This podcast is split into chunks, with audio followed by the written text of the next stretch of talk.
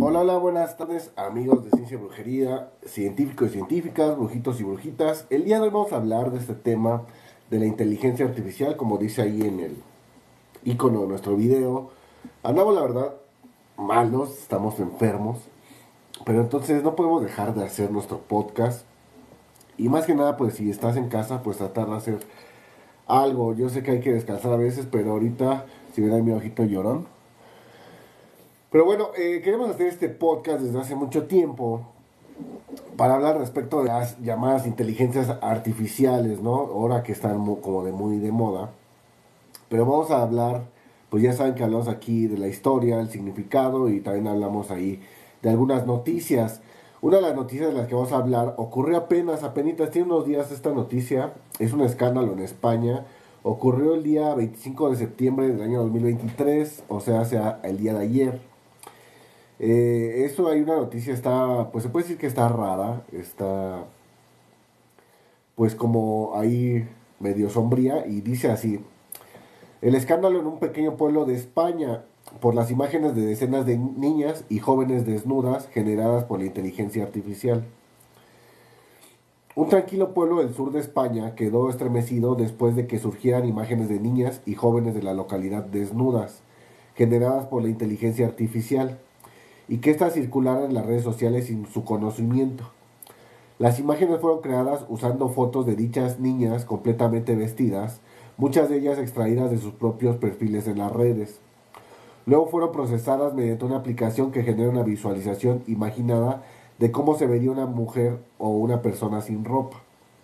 Hasta ahora, más de 20 niñas y adolescentes entre los 11 años y los 17 han denunciado que fueron víctimas de la aplicación en Almedralejo y sus cercanías en la provincia del sur occidental de Bajados. Un día mi hija del colegio diciendo mamá, están circulando fotos mías con el pecho desnudo, cuenta María Blanco Rayo, la madre de una joven de 14 años. Le pregunté si se había tomado esas fotos desnudas y dijo, no mamá, estas fotos falsas de niñas están siendo creadas por montones y hay otras niñas de mi clase a las que les ha pasado también. La entrevista que los padres de 28 niñas afectadas han formado un grupo de apoyo para el pueblo. Según se informó ahora, la policía está investigando a 11 jóvenes de la localidad que han sido identificados como involucrados, ya sea en la creación de las imágenes o la circulación a través de la aplicación de WhatsApp y de Telegram.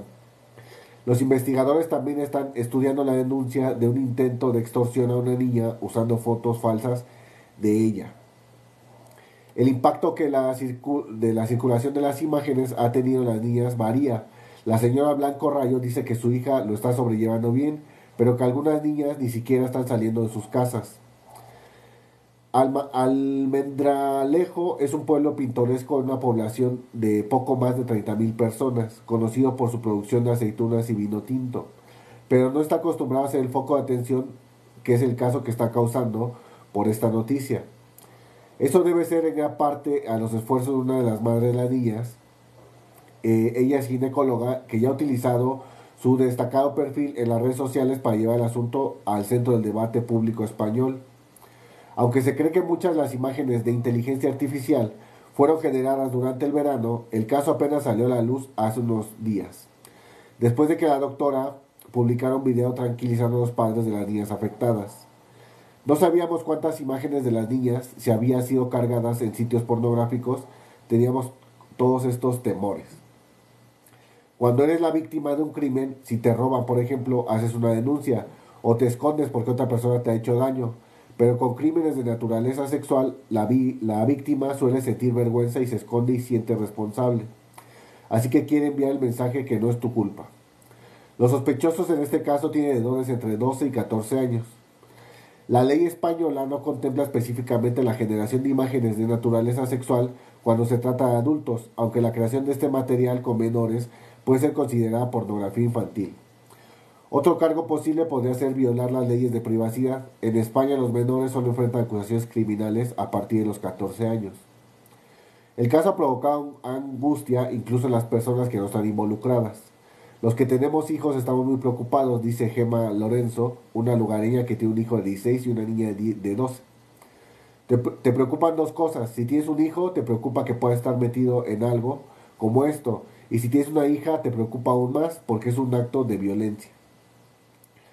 Está entonces interesante la noticia que está pasando, la verdad, mm, pues no lo había visto desde ese, desde ese punto de vista.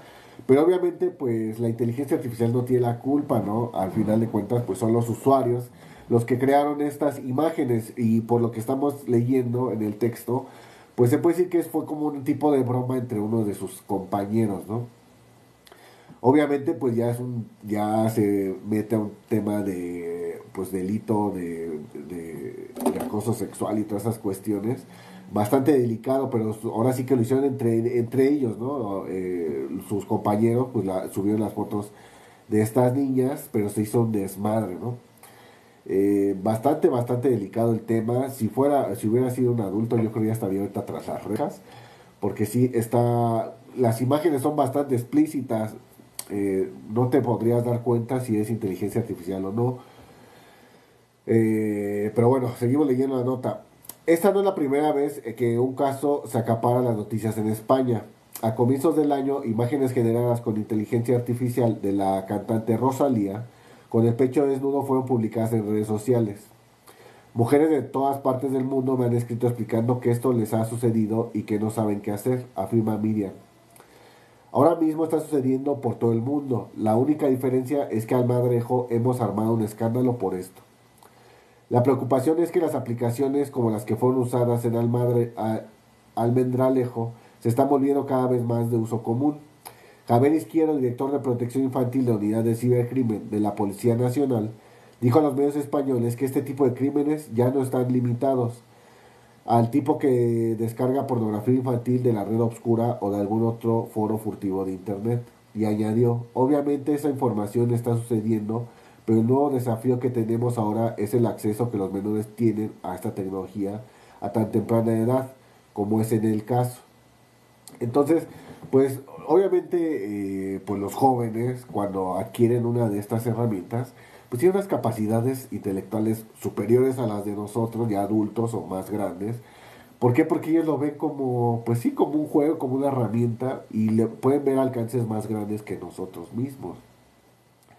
Pero bueno, en cuestión para el bien y para el mal, ¿no? Entonces, estos muchachos pues hicieron esta broma, eh, porque se lo hicieron a sus compañeras, y esperemos que quede hasta ahí, ¿no? Que ya no lo vuelvan a hacer.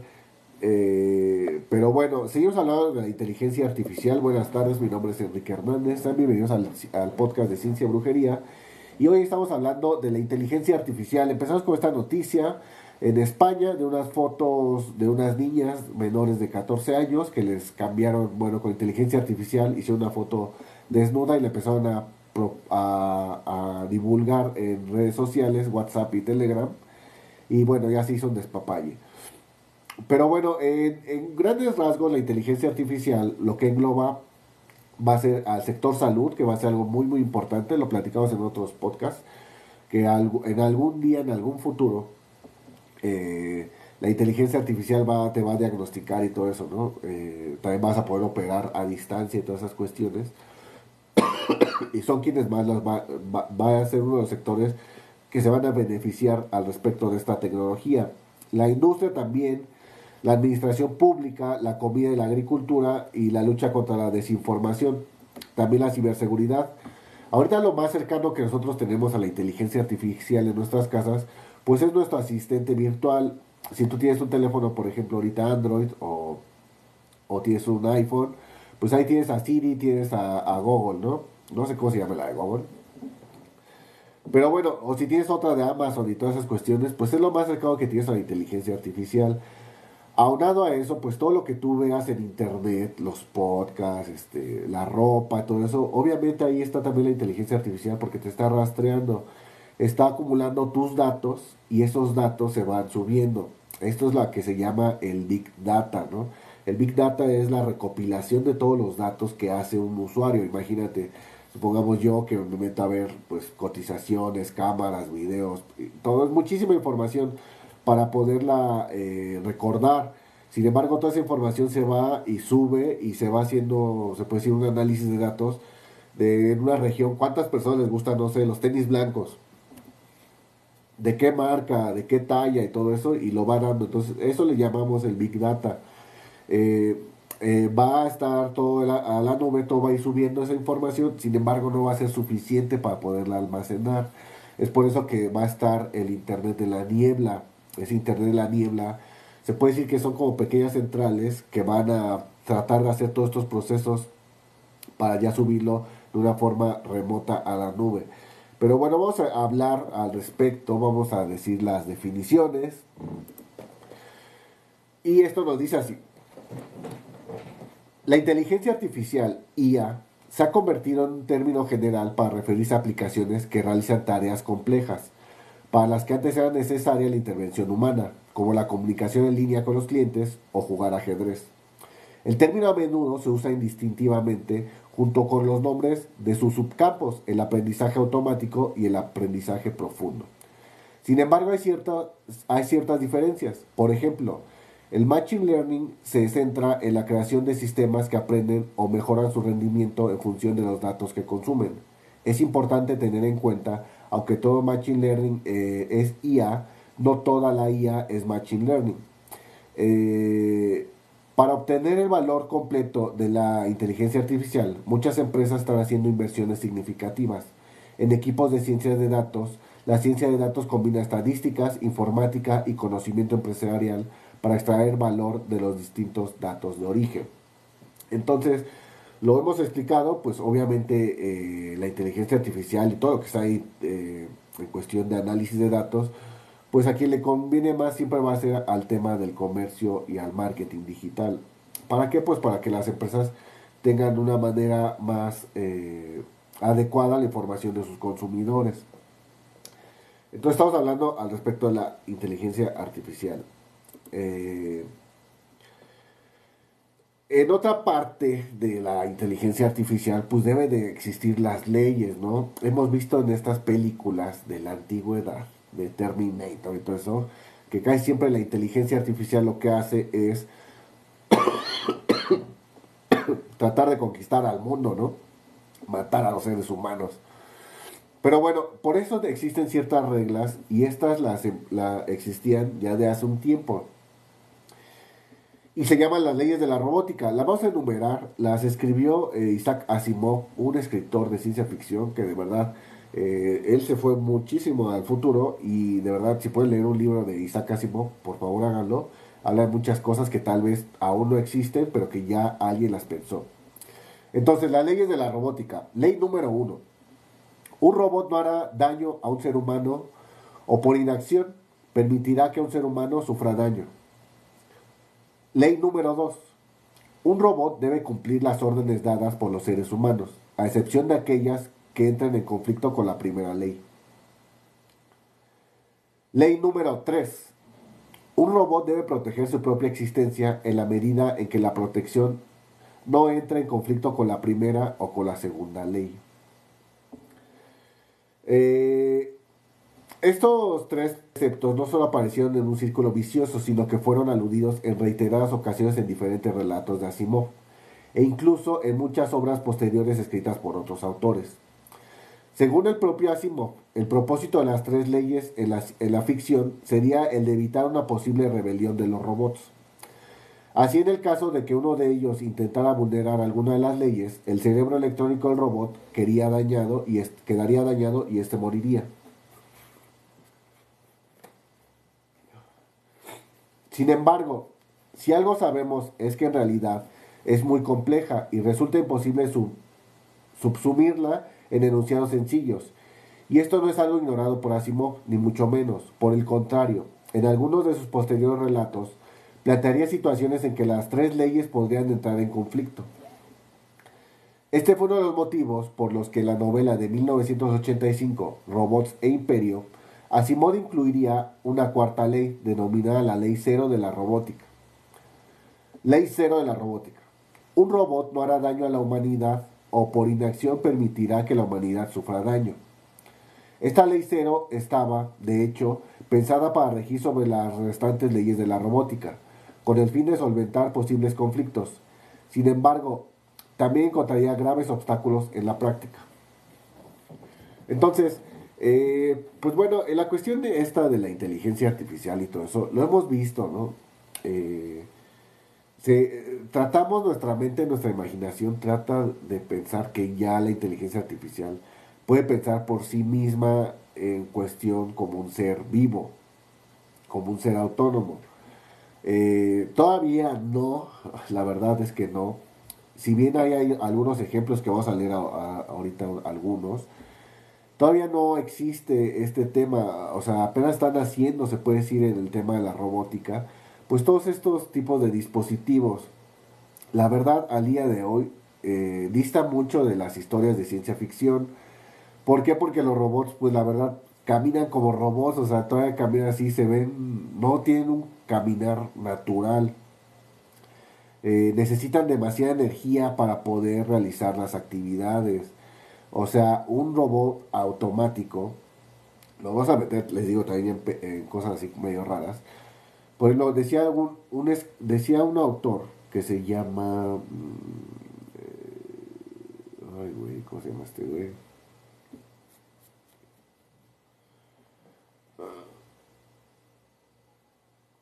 Ah, bueno, no me acuerdo cómo se llama. Es un, es, es, es un científico mexicano. Este. Ay, vale, vale. Es que estoy enfermo y estoy ahí drogado con las pinches penicilinas y. Entonces, eh, como que no, no cuadro ahorita. Pero bueno, este científico dice que el cuerpo humano necesita mucha energía. Entonces, si, tú comieras eh, lo suficiente para moverte, tendrías que comer toneladas de, de alimentos, ¿no? Entre azúcar, carbohidratos y todo eso, ¿no? Dice que nuestra energía viene de, un, de otra parte, ¿no? Eh, él, él comenta que existe la fotosíntesis humana, que nosotros adquirimos energía eh, de, se puede decir como que del universo y del sol, y que la transformamos, es por eso que tenemos muchísima energía. En el caso de los robots, si quisiéramos tener un robot que funcionara 24 horas, la verdad tendría que tener unas baterías gigantescas. Porque todavía no hemos llegado a ese adelanto tecnológico en el almacenamiento energético. Todavía nos resta bastante, bastante tiempo. Es por eso que todavía las, eh, se puede decir que nuestras energías renovables están empezando a nacer, porque todavía no existe un lugar donde se pueda almacenar la energía. ¿La podemos crear? Sí, pero almacenarla no. Entonces, les digo, para ver un robot así como lo vemos en las películas que corren y todo eso, la verdad, estamos a muchísimos, muchísimas este, eh, décadas de poderlo realizar. En la cuestión física, en la cuestión de programación y todo eso, pues obviamente ya los algoritmos, los procesadores, los microcomponentes y todo eso han evolucionado y se han hecho más pequeños. Es por eso que estos robots pues tienen mayor memoria, porque pues le cabe mayor memoria de información y pueden procesar mayores operaciones, pero no es que ya piensen por sí mismos, están programados para que tú les puedas escribir algo. Si ellos no lo entienden, eh, no te van a contestar. Si no está actualizada la base de datos, no te va a contestar. Es como por ejemplo en el caso de ChatGPT, aquí, aquí también lo tenemos. El 3.5, que es el que está, se puede decir que tú lo puedes manejar, puedes descargar tu ChatGPT y tener tu inteligencia artificial sin embargo, la base de datos está hasta el año 2021. O sea, si tú le preguntas ahorita, oye, este, eh, ¿quién crees que va a estar de las corcholatas de López Obrador? No te va a entender porque va a decir, güey, no tengo esa información. Ya sería ChatGPT 4, que ese sí está, está actualizando constantemente con información al día, pero obviamente es de pago. Entonces digo, si fuera una inteligencia artificial, eh, pues solita aprendería, ¿no? Se, no, se quitaría los candados y todo eso, ¿no? Entonces les digo, todo está siempre basado en los seres humanos.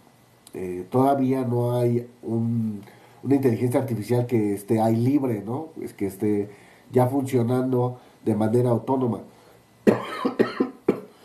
Aunque diversos investigadores quieren hacer a sus inteligencias artificiales como ya individuos, que es el caso, por ejemplo, ahorita que vamos a leer uno de Holanda, eh, pues todavía no llegamos a ese tema, la verdad es que todavía falta, falta bastante tiempo. Eh, buenas tardes, Isa López, UCER 794903, Chonguitos, Pilar, eh, estamos aquí leyendo sobre la inteligencia artificial y vamos a seguir leyendo sobre estos temas, ¿no?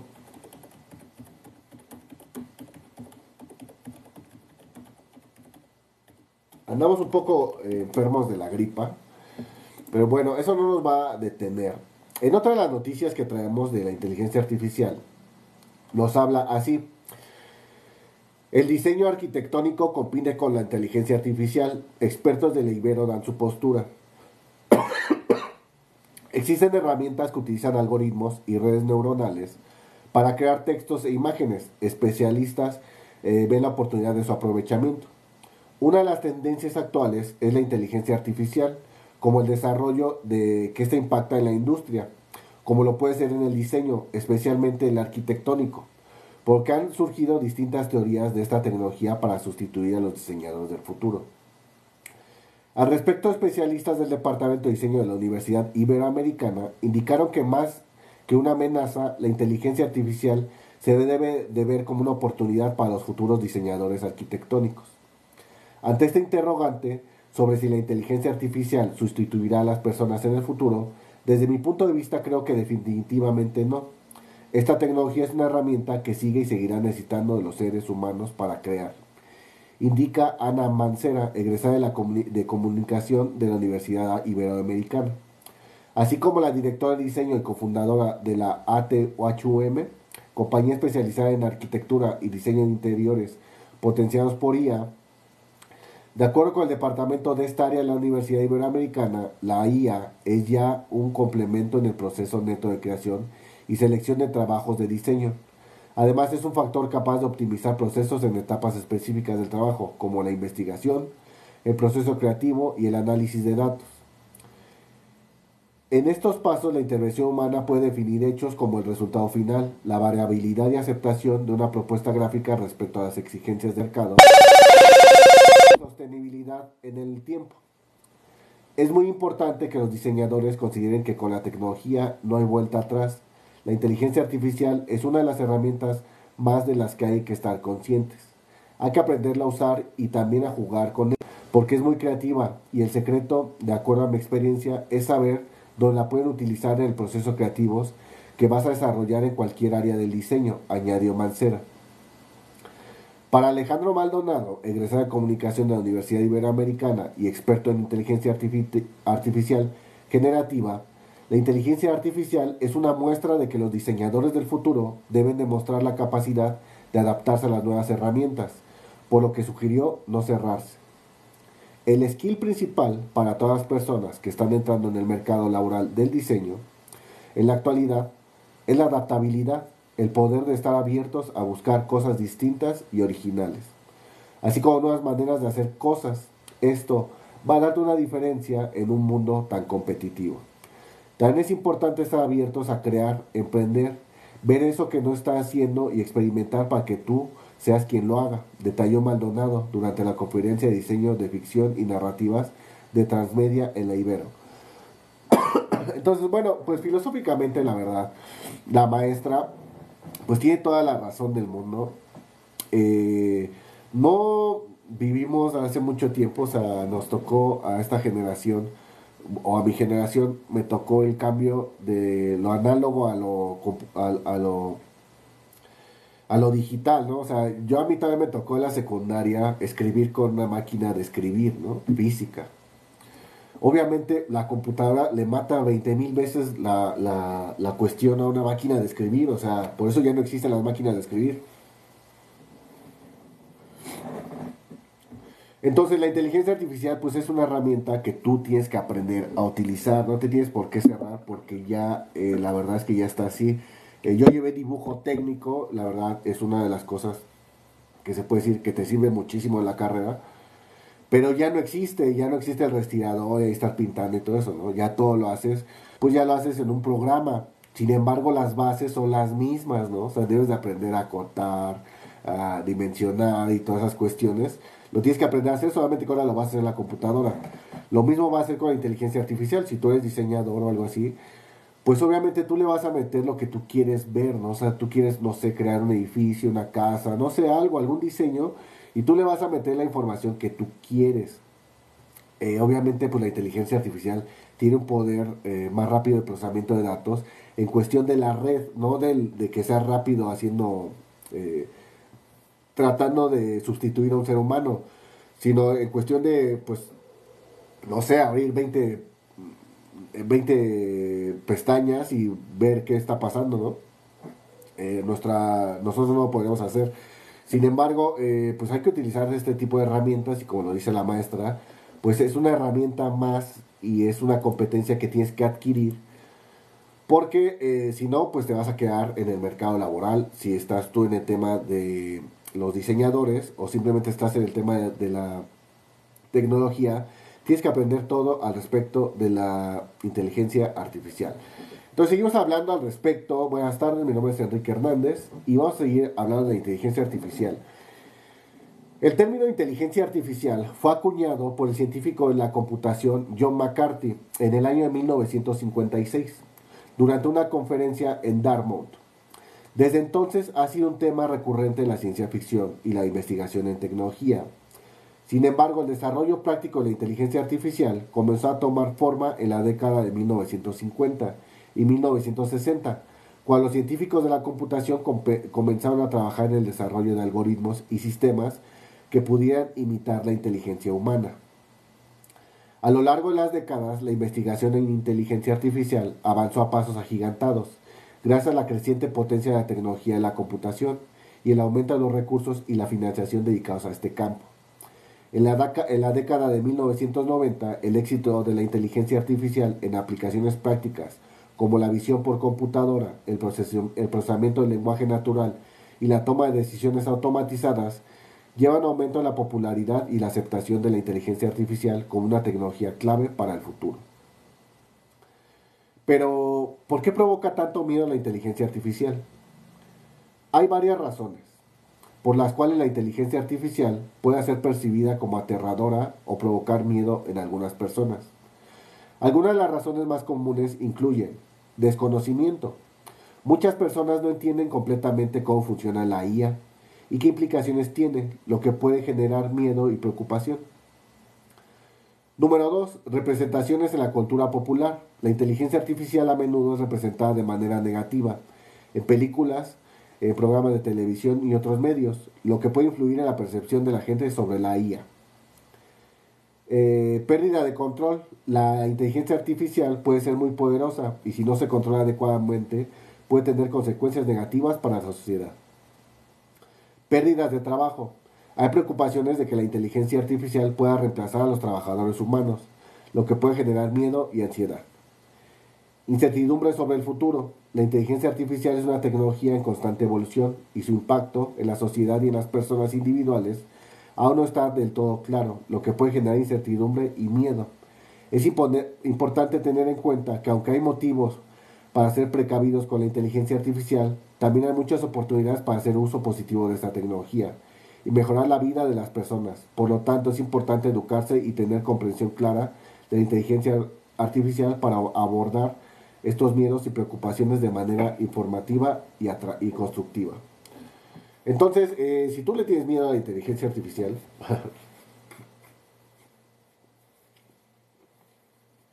perdón, eh, pero estoy, la verdad estoy enfermo, pero aquí estamos transmitiendo.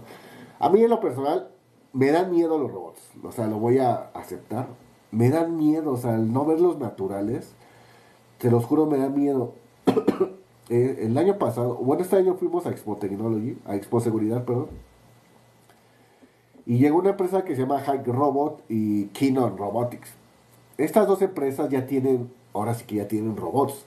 Kinon Robotics eh, se dedica al robot como restaurantero, repartidor, así. Y la verdad, ese no me da tanto miedo porque pues parece como un carrito, ¿no? Tiene su carita y todo eso. Pero el que sí me da miedo es el perrito de Hack Robot. Es un perrito como cuatro, o sea, tiene sus cuatro patas, se mueven cuatro patas y la verdad sí me da como que cosa, ¿no? O sea, me da cosa de que no es un ser vivo, ¿no? Eh, es algo así personal, ¿no? Eh, estoy a favor de la inteligencia artificial y todo eso, pero en cuestión ya, o sea, yo, yo ya verlo directamente ahí al, al robot, sí me da cosa, ¿eh? La verdad es que sí me da cosa. Y aquí en TikTok hay unos, no me acuerdo cómo se llama la empresa, hay una empresa que te saca y están los robots ahí como que lo están hablando, no sé están ahí como que en vivo y también me dan como que cosa. La verdad es que sí, ahí los robots sí, sí, me preocupan, sí me dan como que fobia, ¿no? Como que todavía no los puedo, te puedo decir, no, no, no, mi mente no, no, no los puede, no sé, normalizar. Pero bueno, eso es, es un tema mío, ¿no? ¿Existe una fobia a la inteligencia artificial? Sí, existe una fobia a la inteligencia artificial, también conocida como fobia a la robótica o fobia a todos los robots. Esta fobia se refiere a un miedo irracional y exagerado a la inteligencia artificial y a los robots, que pueden ser debilitante para la vida cotidiana de una persona. Al igual que cualquier fobia, el miedo a la inteligencia artificial puede ser tratado con terapia y tratamientos psicológicos. Es importante destacar que aunque la fobia a la inteligencia artificial es una preocupación real para algunas personas, también es cierto que la inteligencia artificial y la robótica plantean importantes cuestiones éticas y sociales que deben ser abordadas a medida que la tecnología avanza. Es importante tener un diálogo abierto y constructivo sobre los posibles impactos de la inteligencia artificial en la sociedad y trabajar juntos para asegurar un futuro prometedor y responsable para la tecnología. Entonces, bueno, ya leímos este tema de la inteligencia artificial, que si había alguna fobia. Y eh, ya leímos las partes de la inteligencia artificial, lo que ahorita tenemos, eh, nuestros asistentes, los motores de búsqueda, el tema de la traducción, la domótica, que la domótica es esto cuando prendes o apagas una luz o que se te abre el portón y todo eso. Esa automatización se llama domótica. Las compras en línea, la automoción, el transporte, o sea, ya son cosas que nosotros ya estamos viviendo. Si tú pides por Mercado Libre, te aseguro que un robot está atrás de ello en dos o tres partes del proceso. ¿Por qué? Porque les comentaba que en esta empresa de estos de Hike Robot, estos robots se dedican a los centros de distribución y de verdad ellos hacen casi todo el trabajo para recolectar la mercancía y podértela enviar. Entonces les digo, ya ocupamos eh, la inteligencia artificial y los robots. No lo vemos, pero ya está ocurriendo en nuestro, en nuestro mundo. Eh, ok.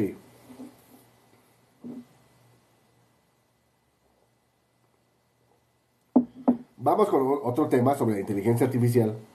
Pero este tema, pues, obviamente es uno de los temas más feos que pueda tener la... Hola. Guillermo Silesio, Adelia Carrera, Lobe Lobe, RR, Pedro. Buenas tardes, bienvenidos a Podcast de Ciencia y Brujería. Y estamos hablando sobre la inteligencia artificial. Entonces comentábamos que, desgraciadamente, el ser humano, eh, todo lo que puede ser bueno, pues siempre lo tiene que convertir en violencia. El ser humano es violento por naturaleza.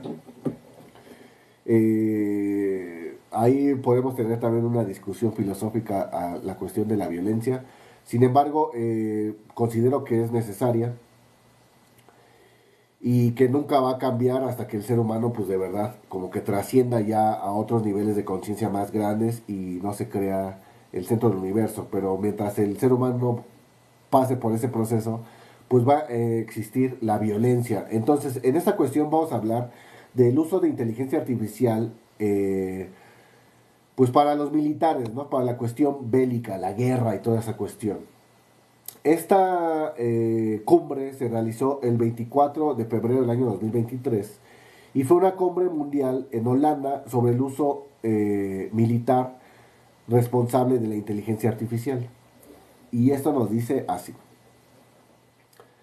La semana pasada, en La Haya, Países Bajos, se albergó la primera cumbre mundial sobre la inteligencia artificial responsable en el ámbito militar, REAIM, por sus siglas en inglés.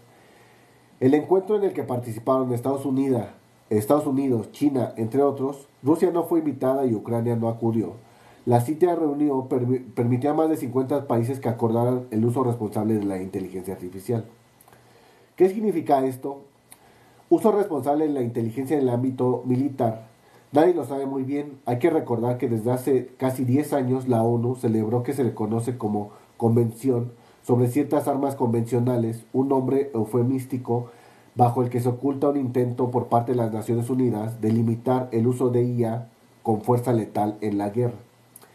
Dicho de otra manera, lo que se busca es que los robots no tengan capacidad de matar, o que si la tienen, la decisión de quién asesinar cuándo y dónde no la tome nunca una máquina, sino un ser humano consciente de lo que está haciendo.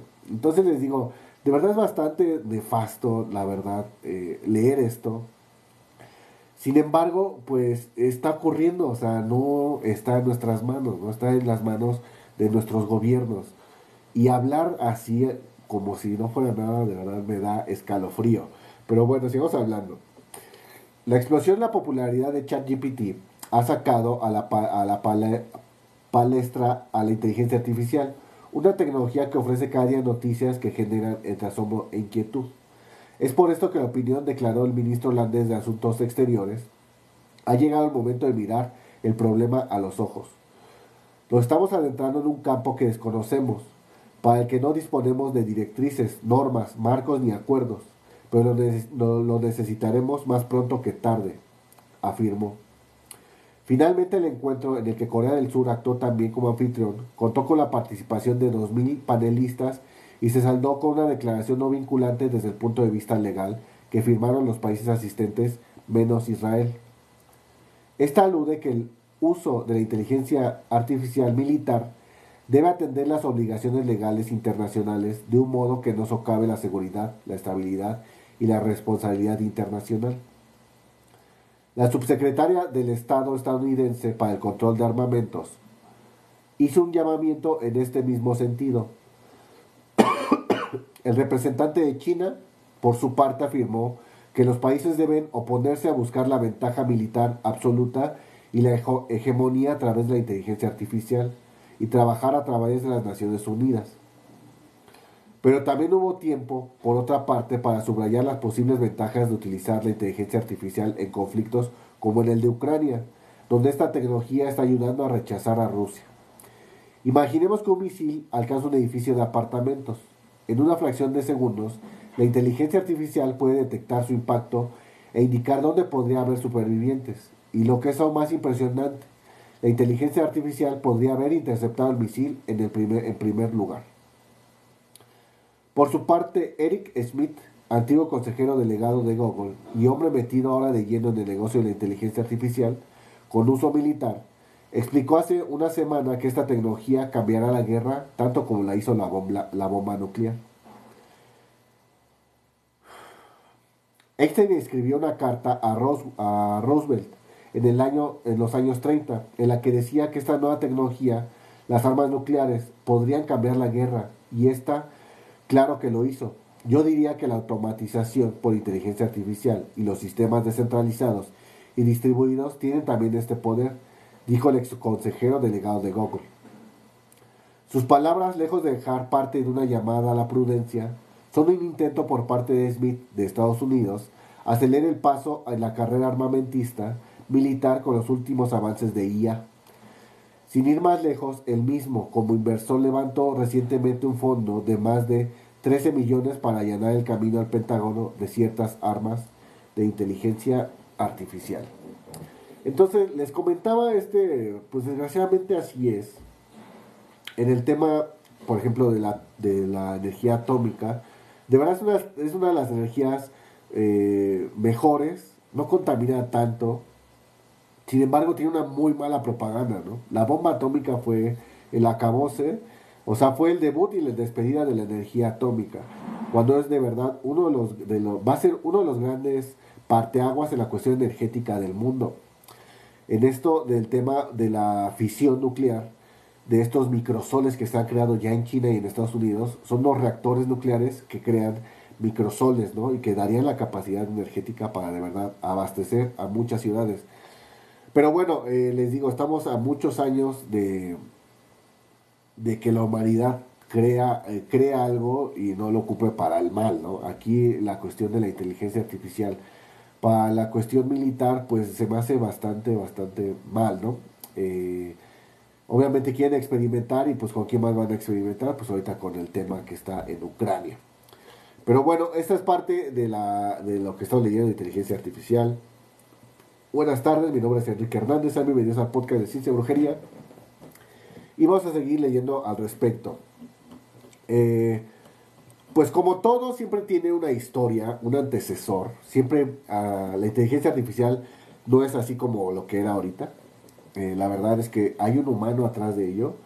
Y atrás de ese humano hay, eh, se puede decir, operaciones matemáticas. Lo más importante aquí son las operaciones matemáticas, porque no funcionan las máquinas con un lenguaje como el de nosotros. El entendimiento de ellos es un lenguaje código máquina que tiene que ver con estos números unos y ceros. Pero bueno, vamos a hablar más al respecto. Esta vez como que la parte más tediosa, porque vamos a hablar al respecto desde cuándo se creó la inteligencia artificial y cómo es que empezó, empezaron las bases. Entonces, vamos a leerlo. 1900, eh, 1642. Blaise Pascal perfecciona la Pascalina, una máquina capaz de realizar sencillas operaciones como sumar y restar. Es considerada como la primera calculadora automática mundial. 1994, 1694. Gottfried Wilhelm Leibniz perfecciona una computadora con el nombre de Leibniz, la cual puede realizar multiplicaciones por medio de un algoritmo que realiza sumas de manera repetitiva. Dicho algoritmo aún es utilizado en algunas computadoras. 1832. Charles Babbage, Babbage desarrolla la primera computadora mundial que puede ser programada para resolver una amplia variedad de problemas lógicos y computacionales. 1879. Fritsch propone un sistema notacional para el razonamiento mecánico. 1943. La base de inteligencia artificial es asentada gracias a Warren McCulloch y Walter Potts, quienes propusieron un modelo de neurona de cerebro humano y animal. Esto proporcionó una representación simbólica de la actividad cerebral. Tiempo después, Norbert Werner elaboró el campo llamado cibernética, a partir de la cual nace la inteligencia artificial. 1946. Es desarrollada la primera computadora completamente electrónica y digital programable llamada ENIAC. Fue desarrollada por John Presper Eckert y John Mauchley. 1950. Alan Turing describe los medios para determinar cuando una máquina es inteligente, a lo que le llamó prueba de Turing. También hay que recordar que Turing pues, creó una máquina que resolvió el código Enigma ¿no? de, la, Segunda Guerra Mundial. 1955. El primer programa de IA fue escrito por Allen Newell, Herbert Simon y Shaw J.C. Demostró teoremas usando una combinación de búsqueda, el comportamiento orientado a objetos y la aplicación de las normas. Se utilizó una técnica de procesamiento de listas en un nuevo lenguaje de programación, IPL, este lenguaje siempre utiliza punteros entre piezas de información relacionadas con la memoria asociativa para imitar y atiende la creación y modificación y destrucción de estructuras simbólicas que interactúan sobre la marcha. Me quedé en, no sé.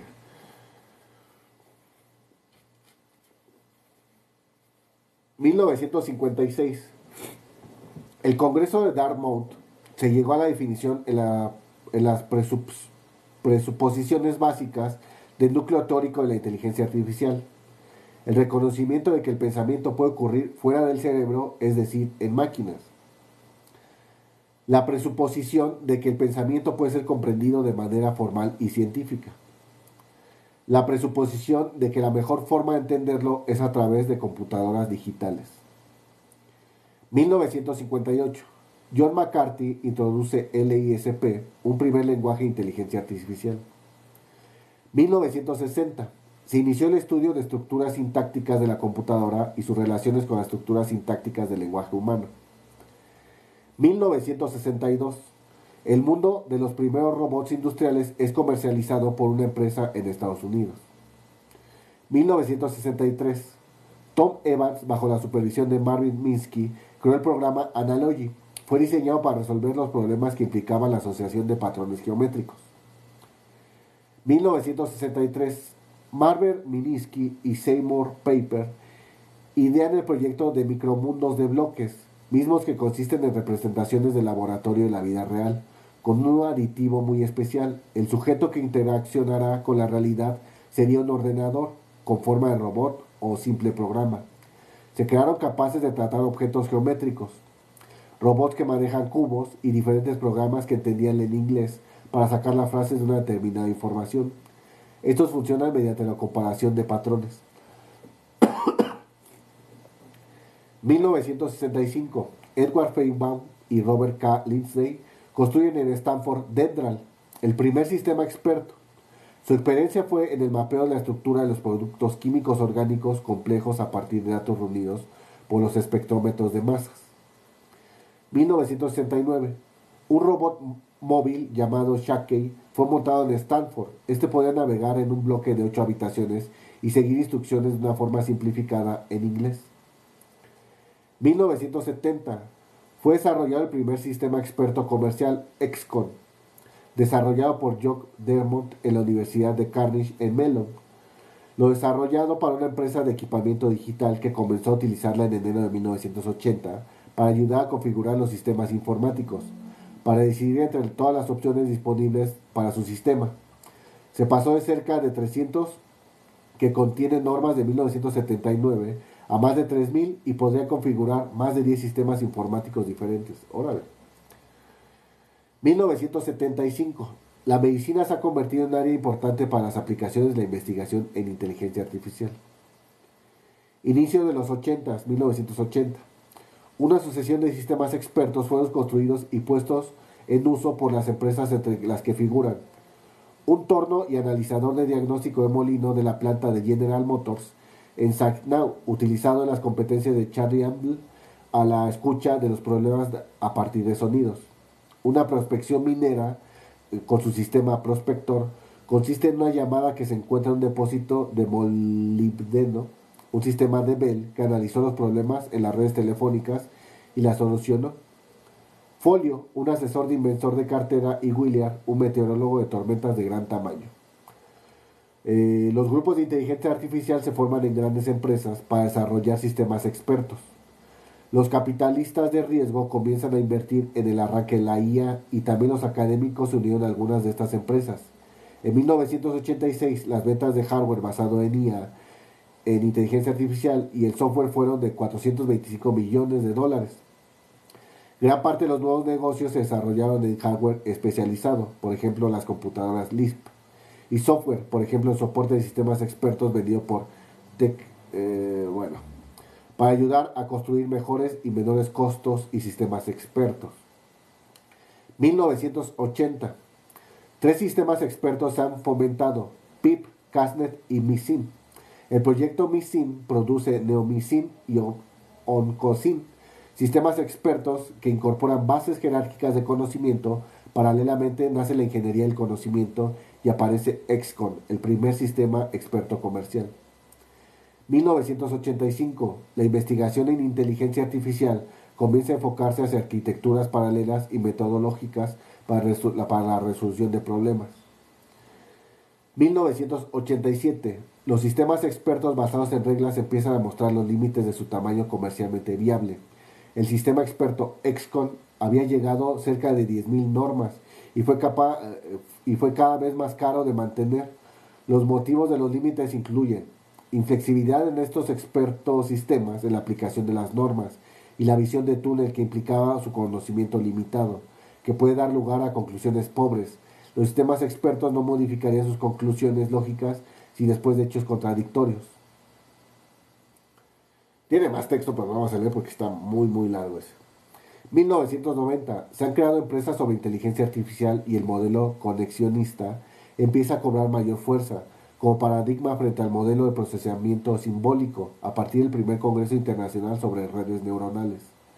Los grandes avances en todos los ámbitos de la inteligencia artificial, con manifestaciones importantes en el aprendizaje de las máquinas, tutoriales inteligentes, razonamiento lógico basado en caos, en casos, la planificación multiagente, la programación, el razonamiento incierto, minería de datos, comprensión del lenguaje natural y traducción de la visión, la realidad virtual, juegos y otros temas.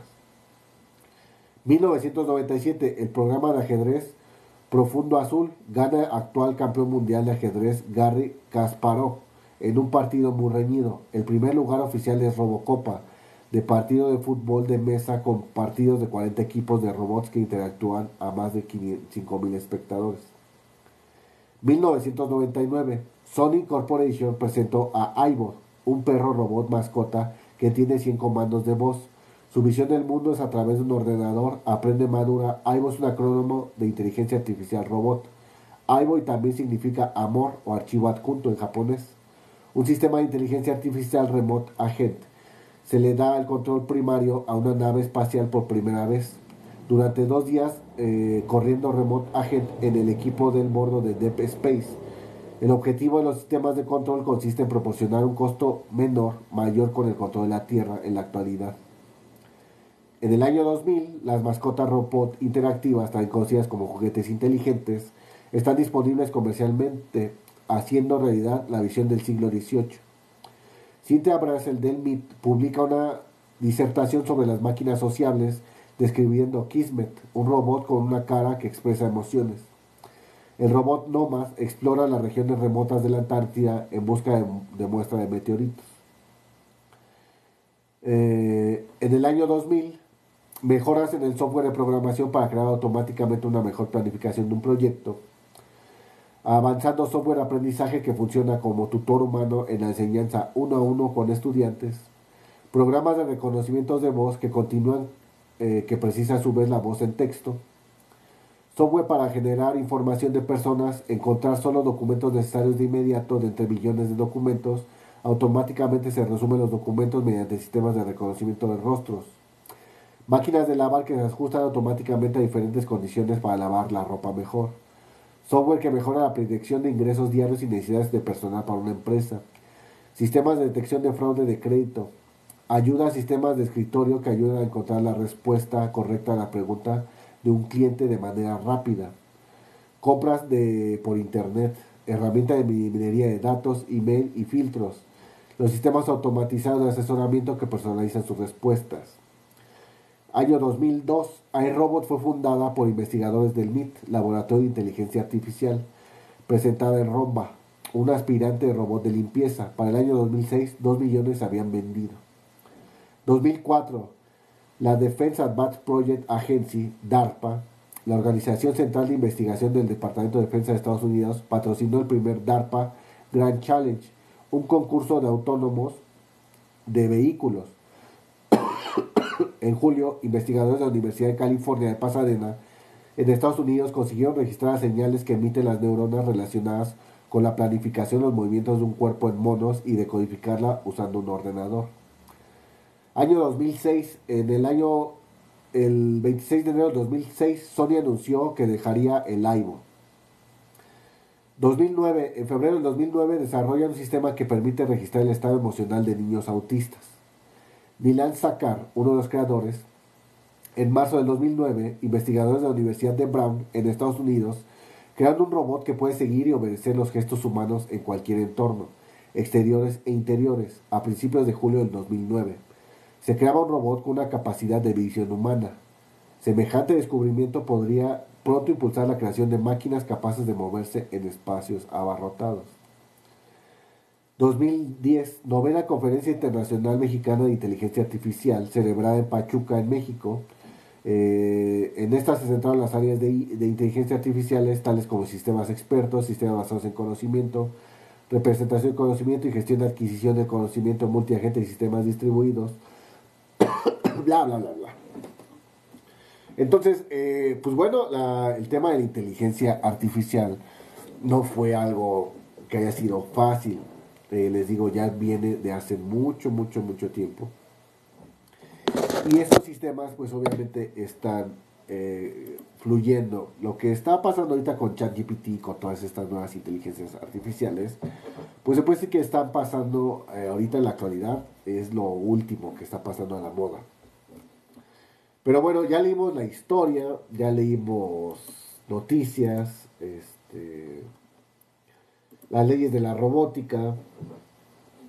Eh, y pues bueno, esto fue, se puede decir que el podcast de Ciencia y Brujería. El día de hoy hablamos de todas estas cuestiones. Por favor, síganos, compartan, comenten. Pónganse, ahí qué es lo que ustedes necesitan escuchar y nosotros con mucho, con mucho, mucho gusto vamos a investigar y a poner ahí. Ahorita vamos a seguir tomando nuestro tratamiento para ya estar, pues sí, ya al 100 el día de mañana. Estamos bajo tratamiento de antibióticos y toda esa cuestión. Eh, pero bueno, eh, si tú le tienes miedo a la inteligencia artificial, pierde el miedo, amigo. Eh, descárgate ChatGPT, juega con él.